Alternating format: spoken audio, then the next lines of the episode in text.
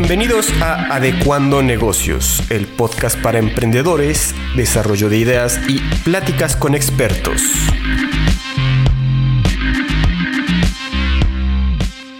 Bienvenidos a este podcast que estamos trayendo para cada uno de ustedes.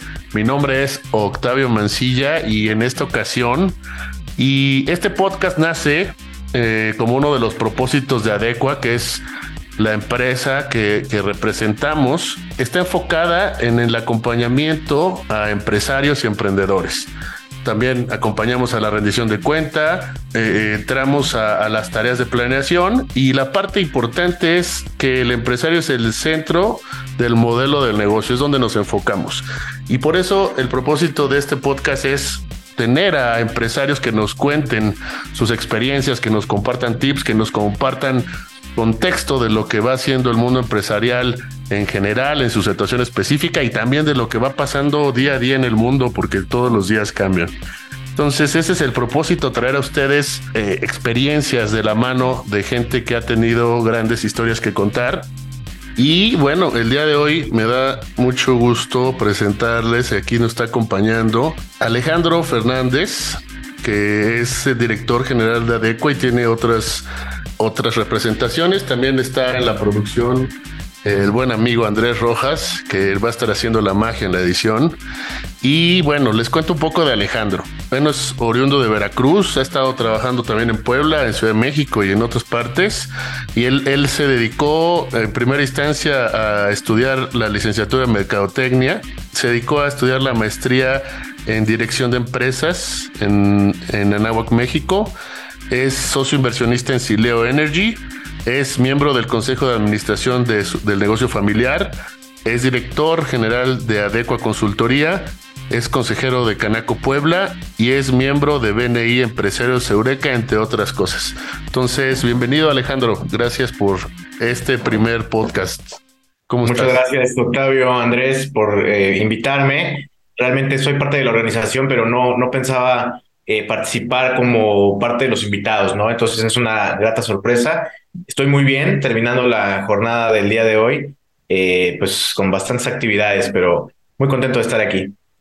Sí, justamente también estaba pensando ahorita de camino que si este, este episodio lo vamos a grabar y va a quedar, puede ser que sí, puede ser que no. Sin embargo, también creo que es importante que nosotros nos presentemos en un inicio un poco. En esta ocasión te toca a ti, y me gustaría un poco llevar esta conversación a que nos cuentes un poco de ti. Eh, al final del día creo que tiene, va para cinco años que, que te conozco. Sin embargo, eh, creo que, creo que el contexto de la historia de, de la, de tu familia en cuanto a, a, tu padre, a tu madre, de dónde vienen y, y, bueno, de ahí hasta el momento presente, no, no lo sé mucho. Entonces, me gustaría preguntarte un poco, los Fernández y los Cruz, Cuéntame un poco de ellos, de, de dónde vienen, alguna, algún tema de, de, tu, de tu familia, de cómo, cómo empezó esa unión y antes de que tú nacieras. Eh, sí, con mucho gusto. Pues mira, mi familia eh, casi siempre estuvo involucrado, casi toda mi familia más bien estuvo involucrada en el tema médico, ¿no? Trabaja, trabajadores del IMSS, de hecho mis papás, por lo que sé, se conocieron o, se hicieron novios eh, en el trabajo, o sea, trabajando justamente para el IMSS, mi mamá enfermera, mi papá médico, y así fue como inició todo, ¿no? La, esa relación. Soy el más chico de, de seis hermanos, ¿no? Tengo cinco hermanos más. Y de todos, toda la familia, tíos, este, sobrinos, etcétera, soy el primero que decidió emprender, ¿no? Entonces, estamos en varios ámbitos, en energías renovables, en consultoría de negocios, en distribución, en distribución de diferentes eh, materiales para la industria. Eh, y bueno, el negocio familiar justamente es médico, es toda la parte de eh, clínica de especialidades médicas, específicamente para maternidad.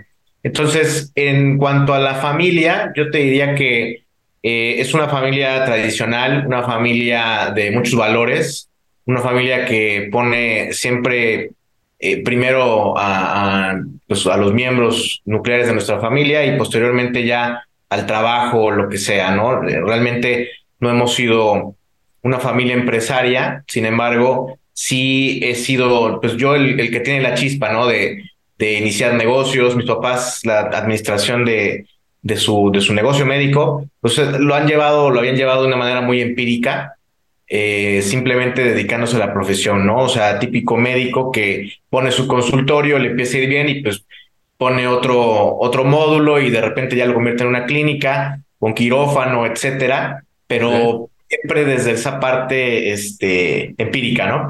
Entonces ahí es donde entro yo, posteriormente ya con estudios en marketing, ¿no? En todo lo que me, me, llama la atención al principio de, de, mi vida estudiantil en la prepa, ya inventaba yo diferentes productos eh, en el área económico-administrativa. El primer producto que inventé, por ejemplo, era Manteprit, que justamente era mantequilla en un envase de Prit. Todo el mundo Sí, todo el mundo decía que no iba a funcionar, este, tanto que me la creí y ya no lo llevé a cabo. O sea, hice todo un estudio, un análisis, tenía todo listo para la impresión 3D de los envases y todo. Pero eso es parte de lo que se va aprendiendo cuando emprendes, ¿no? Hay muchas voces cercanas a ti, inclusive puede ser familia, pueden ser amigos, que te van impidiendo, ¿no? O te van, te van poniendo obstáculos y van reflejando un poco como sus propios miedos y limitaciones eh, mentales, ¿no? Y se, van proyectando. Entonces me la creí y no le di para adelante. Y fíjate que años después me di cuenta que alguien más sacó un producto muy similar y fue un éxito, ¿no? Entonces, este, pues un poco, ese es como los inicios. También he tenido algunos otros negocios que, que no han sido fructíferos. Yo creo que en el mundo de los negocios siempre vas a, a probar bastante y pegarle poco, pero cuando le pegas a, a algo que realmente funciona bien, pues em, digamos es por todas aquellas que no funcionaron, ¿no? Entonces tuve también una tortería, ¿no? Una, una empresa de, venta de tortas, pizza, ¿no? Comida. Sí, yo creo que empecé con, con uno de los giros más complicados que era perecederos. Es lo que te iba a preguntar, ese es el giro más complicado, además de eso por la atención a público, porque es muy especial la gente con su comida, obviamente, ¿no? Sí, no, totalmente. Pero bueno, ya me pasé un poco de mi familia a mis negocios. Entonces, si quieres. No, no, estuvo bien porque fue, fue un poco del contexto de cómo, cómo vas llegando. Y bueno, te agradezco que me hayas compartido este tema. Y sí, justamente a inicios de este año o a finales del año pasado, estaba recapitulando cuántas cosas intenté en el negocio y cuántas fracasaron. Y yo nada más así, sin echar como que tanto, tanto lápiz y así contar todos, pero los que me vieron a la mente fueron como ocho eh, que no funcionaron, ¿no? O sea, tal vez hice diez, doce o diez, que dos que tenían que ver con ya los negocios existentes, tal vez ideas, pero los otros ocho que quise empezar o las otras ideas que quise implementar dentro de los negocios fracasaron, ¿no? Y eso es tiempo y es, es, inversión, es eh, poner a trabajar al equipo o, o, a un nuevo equipo pero creo que lo más fuerte es la frustración, ¿no? O sea, de repente nadie, no llega el gobierno, tal vez como en otros países, que te dice, bueno, eso fue a fondo perdido, eso fue de eh, inversionistas ángeles, ¿no? Ese es tu, tu dinero y inclusive hay veces que te llevas el dinero de los demás. Claro, no, disculpa que me ría, pero igual como lo, lo veniste platicando, me fui acordando de, de, otros negocios también. Este, también hice un negocio, te platico, de producción eh, y comercialización de lombricomposta, ¿no? Hace tiempo. Inclusive se lo vendí a mi universidad para que pudieran tener un recurso propio del, huerto. O sea, he estado metido en muchísimas cosas. Ahorita no sé si me puedo acordar de todas, pero igual han sido 8, 10 o más. Eh, la mayoría no han terminado en buen puerto, pero es parte de, de, la estadística pyme, ¿no? Muchas de las pymes no, no florecen, pero hay otra estadística que es la estadística del empresario, ¿no? porque muchas de esas pymes no, no van a buen puerto, pero el emprendedor que las creó sigue creando, sigue creando nuevos negocios y algunos de ellos sí funcionan, sí perduran y sí son un éxito, ¿no? Entonces, en ese sentido, yo creo que es mucho más importante el enfoque que le des y qué tanto puedes sortear los problemas. Eh, Steve Jobs decía, ¿no? Tienes que amar realmente lo que haces porque cuando empiezas a avanzar en este camino del emprendimiento, va a haber un momento en el que se pone realmente duro y si no amas lo que haces es muy fácil claudicar. Entonces, si empiezas a, emprender un negocio que pues suena bien en números, no en papel está excelente, pero no te no te llama, no hay un llamado ahí más profundo, realmente cuando se pone difícil es complicado que continuemos, ¿no? Entonces, creo que es parte de del éxito de los negocios el, el hacer lo que nos gusta también. Y estoy totalmente de acuerdo. Ahí se mezcla otro punto que es como, bueno, sí, ama lo que haces, pero también ten claro tu propósito, ¿no? Y que Justo yo he estado dándole vueltas eh, eh, en estos últimos días a este tema, pero creo que eso podemos ahorita abarcarlo más adelante. Regresando un poco al tema de la del, del emprendimiento, de, en este caso de tu familia, del tema médico farmacéutico, una duda, ¿cuánto tiempo eh, lleva el negocio? está por cumplir 27 años ya. Y o sea que prácticamente toda tu vida ha estado el negocio. Sí, a paralelo, ¿no? Yo tengo 35 años, estoy por cumplir 35 años, eh, y siempre era, pues, mi papá médico, ¿no? Mi mamá enfermera, pero yo no los identificaba como empresarios, incluso nadie en mi familia, ¿no? O sea, te digo, tenemos la, la clínica, el consultorio, lo que sea, el quirófano inclusive, pero era parte de su práctica. Es como cuando, pues, un abogado, ¿no? Termina su, su licenciatura y abre su despacho de abogados, o un dentista, ¿no? Termina, termina su carrera y abre su, su consultorio dental. No es que ellos mismos se visualicen como empresarios, eh, y yo tampoco los visualizaba así, ¿no? Como parte de la familia. Hasta, Fue hasta mucho después cuando empecé a involucrarme en el mundo de los negocios, primero a través de la escuela y, y ya posteriormente en negocios propios, que me di cuenta, oye, pues realmente lo que tienen mis papás pues es un negocio y no es un negocio tan chiquito, ¿no? Y, pero se está administrando como si fuera, este, ni siquiera una miscelánea, o sea, te digo, como si fuera una práctica eh, médica normal donde entra un peso, sale un peso, ¿no? Cosas así. Sí, sí, sí, como parte complementaria natural, ni siquiera como comerciante, sino por la misma profesión y que, o sea, tú puedes tal vez ahorita, no sé si sea tu imagen, pero me puse un poco en tus zapatos y como recordar el negocio hace tiempo, tal vez ahorita ya es otro, pero pareciera que fue mucho tiempo y tal vez en tu negocio sí, ya, ya se transformaron cosas, pero hoy en día sigue habiendo muchos negocios, y hablando específicamente de México y tal vez Veracruz y Puebla, que se siguen manejando así y siguen trabajando sobre prácticas que podrían ser mucho, mucho mejor, pero son simplemente las naturales que por su giro, por su enfoque, pues nada más lo hacen porque sí, ¿no? Sí, totalmente de acuerdo. Mira, hay un desarrollo lógico de, de las empresas. Primero, cuando emprendemos, pues normalmente somos autoempleados, todólogos, ¿no? Nosotros nos encargamos, pues, de dar el servicio, de conseguir al cliente, si requiere factura, de facturarle, etcétera. Entonces, somos como el, somos unos unas personas que estamos construyendo un trabajo para nosotros mismos. Ese sería un emprendimiento muy básico. Posteriormente comenzamos a contratar personas y nos volvemos ya gerentes de nuestro propio negocio, ¿no? O sea, somos, ganamos dinero en el negocio, trabajando en el negocio como gerentes y también ganamos dinero por eh, las demás personas que, que administramos dentro del negocio, ¿no? Pero si te das cuenta, hay un cambio de mentalidad cuando eres eh, autoempleado y, eres exitoso como autoempleado, empiezas a crecer el equipo, no es la misma mentalidad que se requiere eh, cuando ya tienes un equipo a cargo. Necesitas transformar esa mentalidad para poder seguir desarrollándote como empresario. Eh, el siguiente nivel de la escalera de desarrollo empresarial es el dueño-dueño. A diferencia del dueño-gerente, el dueño-dueño gana dinero con su negocio y no necesariamente con su tiempo invertido en el negocio. Eh, posteriormente vienen ya la parte de inversionista, ¿no? Es eh, aquel que hace dinero con dinero y el empresario en toda la extensión de la palabra sería aquel que está en una posición de influencia, una posición en donde conoce a un productor, conoce a un comprador, los conecta y se hace un negocio para todos, ¿no?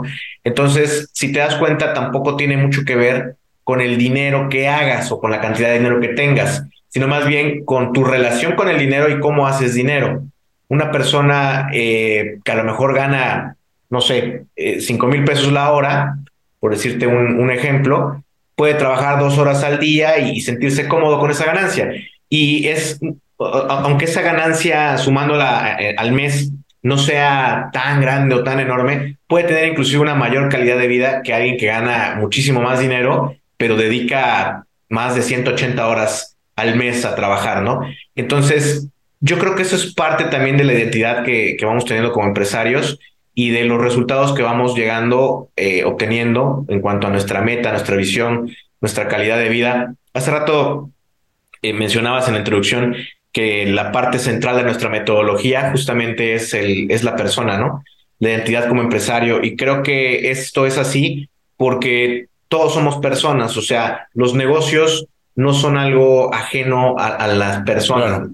Los negocios tienen que estar construidos para las personas, ¿no? Entonces, eso es eh, parte de lo, que, de lo que nos guía como empresa, lo que nos guía como consultoría y pues e, e, es un punto medular también para los resultados de nuestros clientes. Totalmente, totalmente. Te preguntaba un poco el tema de la, de, del, del negocio familiar para también saber qué, cuál fue la pepita de oro que te ha dejado esa experiencia. Digo, ya nos contaste un poco de las que tuviste. Sé que hay más, pero específicamente el negocio familiar, ¿cuál crees que haya sido el mayor legado o aportación para ti o, hayan sido dos o tres? Mm, bueno, sí, han sido varios. Eh, principalmente, yo creo que el entender que el dueño de negocio no necesariamente tiene que ser el que hace las cosas, ¿no? Eh, en este caso, el dueño del negocio era mi papá. Él hacía todo, ¿no? Él estaba atendiendo las consultas, etcétera. Y por eso es que yo no lo veía como un negocio. Yo lo veía como pues eh, eh, a lo que se dedica mi papá. Claro. Pero ya posteriormente, cuando mi papá falta, falleció no hace mucho también de un infarto, ¿no? De tanto trabajar realmente, eh, sufrió un par de infartos, tuvo, digamos, no una mala calidad de vida, pero sí, sí ese tipo de, de, de persona que se dedica mucho al trabajo y lo que le queda de tiempo a su familia. Pero yo eh, o sea, eso lo veo yo como una pepita de oro como, o, como un gran aprendizaje, justamente para hacer lo contrario. Yo sí creo que se puede lograr un negocio exitoso, este, pues aprendiendo de los errores de los demás también. Entonces, pienso que mis padres tuvieron ese error, el error de, de no creerse empresarios, sino más bien irse con su profesión y, y, no querer soltar la parte de hacer las cosas, ¿no? De, de ser el centro de atención de las cosas. Entonces, yo creo que eso es de los principales aprendizajes que me ha dejado. Eh, y por eso es que ahora los negocios, los emprendimientos que busco, no busco que tengan mi nombre o no busco que, que yo sea yo el que sobresalga, aunque en algunas ocasiones así tiene que ser, al principio al menos, pero posteriormente trato de construirlos de una manera en la que pueda funcionar sin que yo sea el centro de atención, ¿no? Buenísimo. Digo, mencionaste varias cosas importantes. Al final del día, la parte humana, tanto en lo que tenemos como hematología, como lo que viviste y en la experiencia, creo que es algo central, eh, obviamente, en la vida de todos, que a veces dejamos al lado y que a veces, más allá de, de, de, lo que hacemos y más allá de nuestros propósitos, eh, pues dejamos al lado, ¿no? Y, yo, yo digo, o sea, está el negocio, está la familia, eh, en algunos casos están los hijos, están los colaboradores, etcétera. Son muchos círculos importantes alrededor de, de, de, una persona. Sin embargo, lo primero eres tú, ¿no? Y más que si tú eres el director o si tú eres el dueño, lo primero eres tú. Entonces, ese es justo uno de los propósitos de este chat, hablar de las personas, que eso nos lleva al, tema de este chat, de este podcast, que, que, que, que nos lleva a, realmente entender la parte humana que todos vivimos y que, y que a veces nos cuesta trabajo compartir. Pero bueno, siguiendo con, con, con, con, el podcast y con lo que queremos compartir el día de hoy, eh, quisiera pasar a la otra parte, que es la parte del presente. En el inicio compartía un poco tu experiencia, compartía eh, lo que ahorita estás haciendo. Y bueno, entiendo ahorita por lo que has mencionado, la parte de diversificar tanto tal vez tu dinero, tus inversiones, tu tiempo, y tienes una participación en una empresa dedicada al tema de paneles solares y bueno, y de energía solar en general. Eh, estás involucrado, justo como nos comentas, en el negocio familiar y estás ahorita eh, como director general de, de Adecua, donde ahí pues se agrupan muchas cosas. Entonces, eh, quisiera, quisiera preguntarte un poco, ¿cómo, ¿cómo, te sientes hoy en día con, con, con lo que estás haciendo? Y quisiera también que nos compartieras un poco de lo que ha sido BNI para ti, porque Mm, si bien no es como las bases de todo lo que has hecho, pero ha causado varias cosas, ¿no? Yo me acuerdo haberte conocido justamente en una sesión de BNI, en esa parte, este, tú estabas colaborando en la, en la dirección comercial de una empresa de coaching, eh, que me acuerdo que, que también tuve el gusto de participar y aprender bastante. Y bueno, eh, de ahí se han derivado N cantidad de negocios, pero quisiera que nos compartieras un poco tú de cómo, cómo, cómo, te sientes hoy en día con todo esto. Y bueno, estuviste de, no me acuerdo si tesorero, pero estuviste de vicepresidente, estuviste de presidente y ahorita estás participando en otro capítulo diferente como solamente como miembro, ¿no? Sí, correcto. Eh, bueno, en BNI he participado eh, de diferentes maneras. He sido eh, secretario este, de de educación, ¿no? El encargado de, la parte de educación. He estado también como eh, vicepresidente y he estado también como presidente. Tesorero no me tocó, pero sí, sí estuve apoyando muy de cerca a quien fue nuestra tesorera en ese momento. Em, posteriormente dejo BNI cuando se, el tema de la pandemia se vuelve todo online, entonces yo no creía mucho en esta parte como a distancia, eh, dejo, dejo la metodología, sin embargo, el, la necesidad justamente de poder continuar en contacto con una comunidad de empresarios eh, a raíz de que muchos negocios cerraron, muchos negocios estaban a puerta cerrada, eh, fue muy grande, ¿no? Entonces me animé a, regresar a, BNI, ahora a otro capítulo, que es el capítulo de Eureka, y realmente creo que es un gran acierto, ¿no? Más que el, negocio que nos ha dejado este, este, participar en BNI, que ha sido bastante bueno.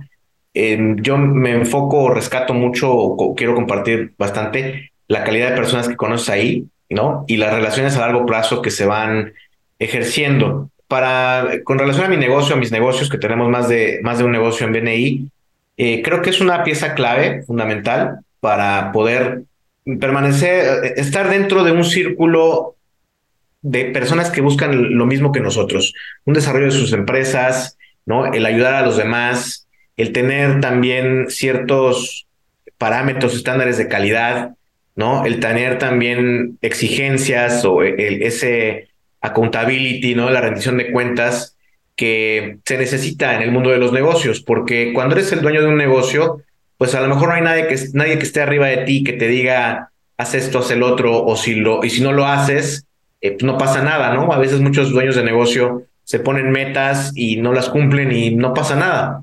Entonces, el pertenecer a una red como BNI es, es algo, es una sana presión para el crecimiento porque te exige, ¿no? El ser mejor, te exige el estar en todas las reuniones, te exige el recomendar el, negocio de tus compañeros, te exige dar un seguimiento de calidad a las referencias que te pasen. Entonces, eh, pienso que ha sido algo medular en el desarrollo de mis negocios y también, fíjate que apenas platicando con un cliente, cliente bastante nuevo, me, me llegó a, la cabeza lo siguiente. Es un cliente que me recomendó tu esposa, Chris.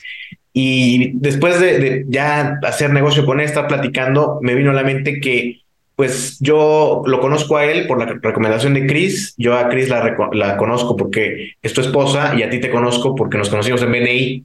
Entonces date cuenta cómo es una red ampliada ahora, ¿no? Y ya voy conociendo a nuevas personas que aunque no tienen absolutamente nada que ver con BNI, pues la raíz de todo fue, ah, fue eso, fue el acercarme a un grupo de empresarios con objetivos comunes, ¿no? Totalmente. Y bueno, justamente digo, eh, retomando un poco la parte nada más de Adecua, eh, justamente nace de eso, de, de, analizar todos los que estábamos, todo lo que se hacía, lo que faltaba, lo que se podía crear, y, y de ahí nace un poco Adecua, ¿no? Y cuéntame, cuéntanos un poco eh, esta parte de Adecua. Eh, hoy, ¿cómo, ¿cómo la estás viviendo? ¿Cómo, cómo, qué está significando para ti? ¿Y cómo, cómo ves su desarrollo hasta el día de hoy? Bueno, Adecua nace de la necesidad justamente de administrar nuestros propios negocios. Ya perteneciendo a la red de BNI, teniendo este, negocios en, otros ámbitos. Eh, por, cierto, la empresa de Sileo Energy sí es de energías eh, solares, pero también de energías renovables en general. Manejamos también, este, por ejemplo, captación de agua, ¿no? Y algunos otros elementos renovables, justamente pensando en el planeta y en el futuro. Pero bueno, eh, un poco aterrizando la idea. Y también salió de BNI, más o menos, ¿no? Sí, de, hecho. de, hecho. sí, de hecho sí salió de BNI. En BNI conocí a, uno de mis, de mis cuatro socios, ¿no? Somos cuatro socios, somos cinco socios en total. Uno de esos cuatro socios que tengo en, en la empresa, lo conocí ahí. Eh, a otros dos ya los conocía yo de antes. Eh, y bueno, ahí fuimos estructurándolo para, para echarlo a andar. Y justamente Adecua nace con esa necesidad, ¿no? De, de poder ir dándole una estructura a los diferentes negocios que se van, que se van uniendo a, la, esta red, ¿no? Después, posteriormente pasamos a ser parte de Grupo GATSA, en donde también hay diferentes ramas. Entonces, hay una necesidad inherente de poder nosotros eh, desarrollar los negocios sin que dependan de que estemos ahí todo el tiempo, ¿no? Entonces, las personas son lo más importante, eso no hay duda, pero posteriormente los sistemas también son súper importantes. Los sistemas de trabajo, la, estructura, que básicamente es lo que nos permite tener múltiples negocios, porque imagínate si siguiéramos con la mentalidad de mis papás o de sus papás, ¿no? Que te dedicas a una cosa, por ejemplo, la medicina, eh, y tú eres el que tiene que atender a la persona. Entonces, si tuviéramos esa mentalidad, ¿cuántos negocios podríamos tener, no? Claro. Pero si tenemos la mentalidad, por ejemplo, de Richard Branson, que tiene 500 compañías exitosas, es decir, si eres capaz de controlar una compañía de manera adecuada, no, no hay razón por la cual no puedas tener más de, más de una, ¿no? Porque los principios son los mismos. Justamente el ser responsable de que la gente haga lo que tenga que hacer y, y genere esa estructura para que haya una plataforma de crecimiento, ¿no? Entonces, Adecua nace con esa necesidad. Creo que hemos pasado por muchas metamorfosis, ¿no? Incluso se llamaba diferente al principio. Eh, hemos probado varios productos, ¿no? Y, no hemos dejado de sacar productos nuevos al mercado, entendiéndose productos como servicios empaquetados, ¿no? Hemos probado diferentes cuestiones, tanto eh, individuales, grupales, de, diferentes temáticas, hasta que logramos construir un modelo ya muy completo, muy complejo eh, y de mucha profundidad de siete pasos. Eh, en este modelo de siete pasos, lo que he buscado es que haya un consultor especializado por cada uno de estos pasos, porque no es que sea Alejandro Fernández el consultor y te enseño de todo, porque se diluye muchísimo, ¿no? La ayuda que puedes llegar a ofrecerle a un empresario. Entonces, actualmente Adecua, en ese sentido, eh, estoy satisfecho con que tenemos un, un cliente que tiene un problema financiero, pues tenemos un experto financiero que puede ayudarlo realmente y a pesar de que los demás consultores tenemos el bagaje, financiero, pues nada como alguien que sea, que, lo respire todos los días, ¿no? Entonces le damos mayor valor al cliente. Tenemos otro especialista en marketing digital, por ejemplo. Entonces, eh, cuando la necesidad va por ese lado, el especialista es el que va a tener siempre una visión objetiva em, con mayor perspectiva, ¿no? De lo que hay que hacer y de, por dónde van las cosas. Eh, lo mismo en la parte de, de la persona, ¿no? La parte inicial que es el centro del negocio, la persona. Entonces, eh, todas estas siete áreas tienen su, su consultor y lo que yo veo es una consultoría todavía en desarrollo, pero ya con un camino mucho más marcado y claro, ¿no? Definido. Los productos que se han ido construyendo, generando, o los últimos productos que hemos ido desarrollando, eh, han ido más por lo que está lo que está solicitando el mercado, no lo que está pidiendo los mismos clientes, a lo que nosotros creíamos que querían muy al inicio de la construcción de nuestros productos y servicios. Entonces, en ese sentido, creo que hemos ido madurando y la perspectiva eh, en un futuro de Adecua eh, la veo ah, realmente apoyándonos de muchas empresas, haciendo más alianzas. Tú sabes que la razón social de, de Adecua es conexiones empresariales Adecua, ¿no? Entonces, lo que estamos buscando es generar más conexiones, no nada más entre empresas, sino entre personas. Y es por eso que eh, hablamos muchas veces de la empresa, de la empresa, de la empresa, pero nuestra consultoría habla primero de la persona. Perfecto, Ale. Oye, ¿y, y, qué vendría para, para ti primero en, un futuro cercano, cinco años? ¿Qué vendría para, para Adecua, así en general? Y de ahí pasaríamos a una última pregunta para ir cerrando este, este primer piloto del podcast. Claro, pues mira, yo en este momento me encuentro en una de las etapas, pues, más increíbles de mi vida, ¿no? En la mañana, este, con mi bebé, ¿no? Que hoy cumplió ocho meses. Entonces creo que estoy en una etapa muy, muy padre que no se va a volver a repetir y, y la estoy disfrutando muchísimo, ¿no? Muchísimo, porque Adecua me permite eh, tener tiempo libre con mi familia, me permite tener tiempos de enfoque, ¿no? Que en mi caso son muy temprano.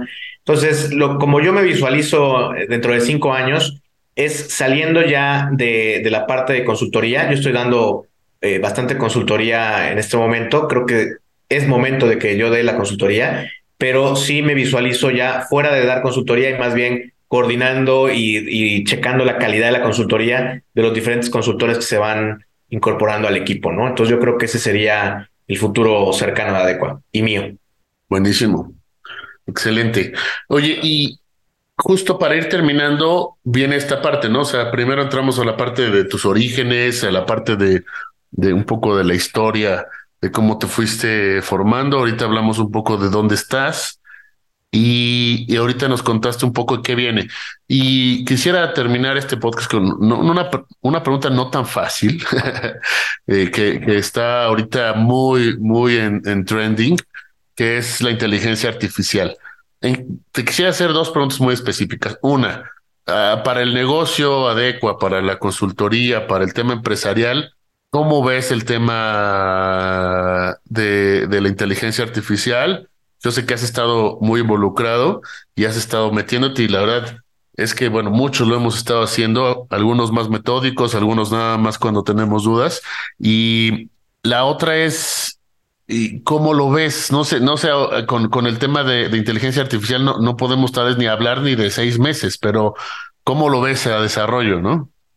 Claro, no, la inteligencia artificial, pues no es que haya llegado tampoco recientemente, ¿eh? o sea, ya desde hace yo te diría unos años, ya se venía escuchando, ¿no? Inteligencia artificial, inteligencia artificial. Por la naturaleza de, de tanto de mi licenciatura como la maestría, me enfoqué mucho en, en todas estas tecnologías innovadoras, ¿no? Todo lo que viene saliendo de, de, forma revolucionaria. Entonces, de hace un par de años estuve investigando sobre la inteligencia artificial. Inclusive eh, comencé en esto haciendo yo mismo algunas programaciones ¿no? De árboles de decisión, etcétera. Pero luego llega de la nada, ¿no? Este, y eh, nos soluciones ya integradas tan poderosas que como que te sacan un poco de, del contexto que traías, ¿no? O sea, si veníamos ya de un cambio importante con la pandemia, tenemos que hacer una segunda o tercera ya este, e, evolución, ¿no? De nuestro pensamiento y de nuestro negocio con relación a las inteligencias artificiales. Yo creo que esta, este año, el 2023, es el año de las inteligencias artificiales. Estamos viviendo eh, apenas esta, esta integración de las herramientas con nuestro día a día, con nuestro negocio, etcétera. Yo creo que como seres humanos, por supuesto, somos únicos, somos irreemplazables, aunque la vida tiene pues esa particularidad de, acomodarse a pesar de que no estemos, ¿no? Pero en su momento cuando estamos somos únicos y irreemplazables.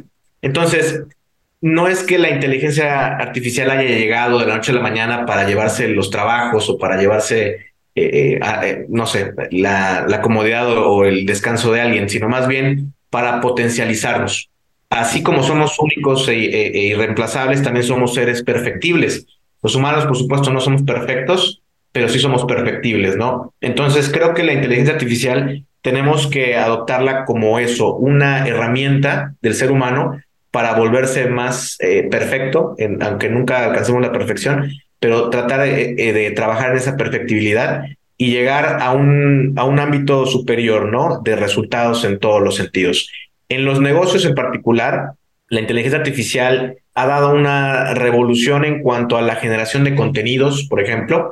Eh, ha dado una revolución en cuanto al análisis de la big data. Cuando tienes mucha información en tu negocio, que es tanta que no sabes hacer con ella, tú la puedes meter en un motor de inteligencia artificial y empieza a encontrar patrones y empieza a encontrar oportunidades y es, es impresionante, eh, pues, todo lo que se puede lograr. Hay cosas que ni siquiera nos pasaban por la mente, ¿no? Hace algunos años, como lo era escribir texto y que se convierta en un video, ¿no? Claro. Ahorita algunas personas me dicen, oye, ¿ya viste que hay un chat que te contesta como si estuviera vivo? Híjole, ya se quedaron atrás, o sea, ya estamos hablando de que Todas las compañías ahorita eh, de tecnólogas del mundo ya tienen su versión de chat. Eh, la mayoría ya tiene una versión que convierte imágenes y las que están más revolucionadas eh, están ya convirtiendo a videos, ¿no? De una calidad impresionante. Entonces tú puedes escribirle un guion y ya te está haciendo un video. El otro día hacía yo una publicación ahí en, en redes sociales que mm, ChatGPT 4 está sacando ya una cantidad impresionante de análisis de información en donde puede analizar páginas web, puede analizar imágenes, puede analizar videos y a partir de toda esta información la entrenas y te da unas respuestas que realmente, digamos, a, un muy bajo costo, puedes tener un asesoramiento de alto nivel, ¿no? Una un, método de consulta, ¿no? Es un método de consulta, correcto, pero siempre necesita el factor humano. Es decir, eh, hay personas que, que, llegan y le preguntan algo a la inteligencia artificial, lo que te contesta a veces no tiene ni sentido. ¿Por qué? Porque no, no es que sean, eh, o sea, a mí es una inteligencia artificial, pero no es que lo sepan todo. Entonces, más bien, lo que necesitas es alimentarlas de manera correcta. Tienes que eh, darles información para que tomen esta información y ejecuten realmente un procesamiento más allá de lo, de lo evidente, digamos, ¿no? Entonces, eh, eso sería para mí la inteligencia artificial en este momento. Creo que no hemos visto nada todavía. Yo creo que realmente en lo que se va a ir desenvolviendo este año, vamos a, estar cada vez más inmersos en esto. Recientemente veía, por ejemplo, los últimos lanzamientos que tiene este, en mente Microsoft, que ya es involucrar 100% ah, su inteligencia artificial, se llama Copilot.